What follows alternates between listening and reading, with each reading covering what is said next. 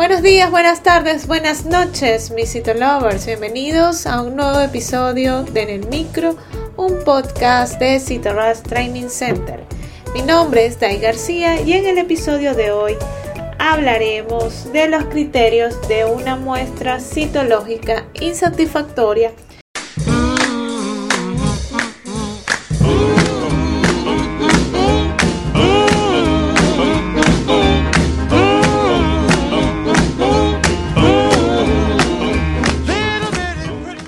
Muchos consideran que la evaluación de la calidad de la muestra es el indicador de calidad más importante en el sistema Bethesda.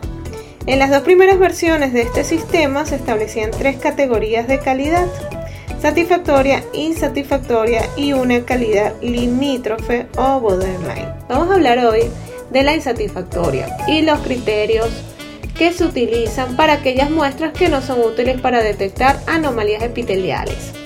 Estas muestras deben ser rechazadas por las siguientes circunstancias.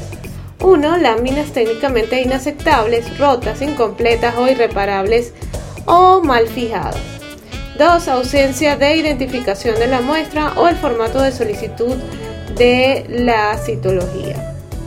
Poco material escamoso y presencia de sangre, inflamación o áreas gruesas en el extendido, así como de contaminantes que impidan valorar mínimo el 75% del extendido convencional. Para las muestras clasificadas como insatisfactorias se debe especificar la razón del rechazo y es responsabilidad del médico patólogo definir estas muestras insatisfactorias para su interpretación. Y si te gustó en el micro, la mejor manera de apoyarnos es que compartas este podcast con tus amigos.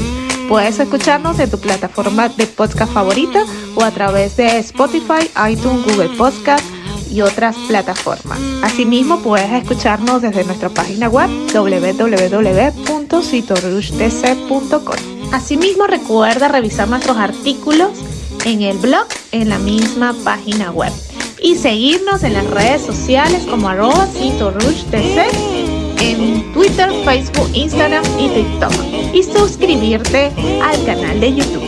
Mi nombre es Dai García y soy CEO and founder de Cito DC. Hasta una próxima emisión.